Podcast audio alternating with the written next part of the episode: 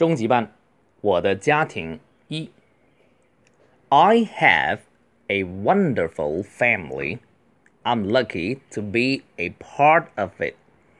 My family history is long and proud. My dad is a strong guy. He is honest and hardworking. He's like a superhero to me. My mom is a smart woman. She can do almost anything. I just can't praise her enough. 我中等语速读一次。I have a I have a wonderful family. I'm lucky to be a part of it. My family history is long and proud. My dad is a strong guy. He's honest and hardworking. He's like a superhero to me. My mom is a smart woman. She can do almost anything. I just can't praise her enough. 好，I have a wonderful family。注意这个 family 的读音，你可以读成 family，有个呃哈，但美音一般都是 family，直接读这个嗯，没有呃哈，family。I'm lucky to be a part of it。注意就是 a be a part of it。 如果我想加入什么，你也可以说 join，就是加入。I want to join in。也可以说 I want to be a part of it。我想加入，I want to be a part of it.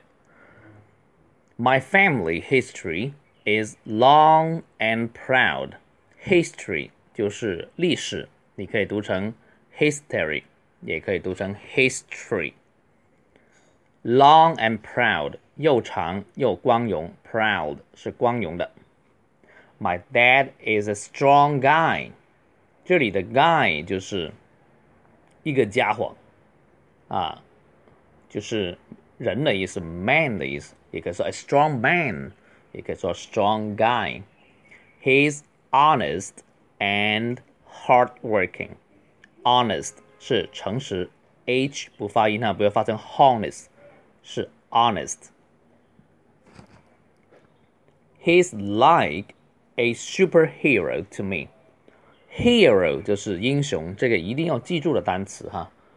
Hero 是非常通用的一个单词，super 是超级、超级英雄。